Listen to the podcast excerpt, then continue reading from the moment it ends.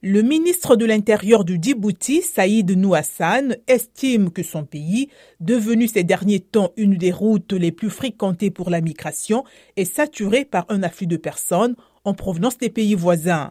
Dans une allocution télévisée, il a annoncé deux opérations pour maîtriser ces flux. Les étrangers en situation irrégulière exerçant une activité informelle seront enregistrés et nous allons leur fournir un document de circulation si leurs employeurs les déclarent, tandis que ceux sans activité sont invités à repartir immédiatement et volontairement vers leur pays d'origine, a-t-il indiqué. Il précise que les immigrés clandestins ont 30 jours pour se conformer aux nouvelles règles.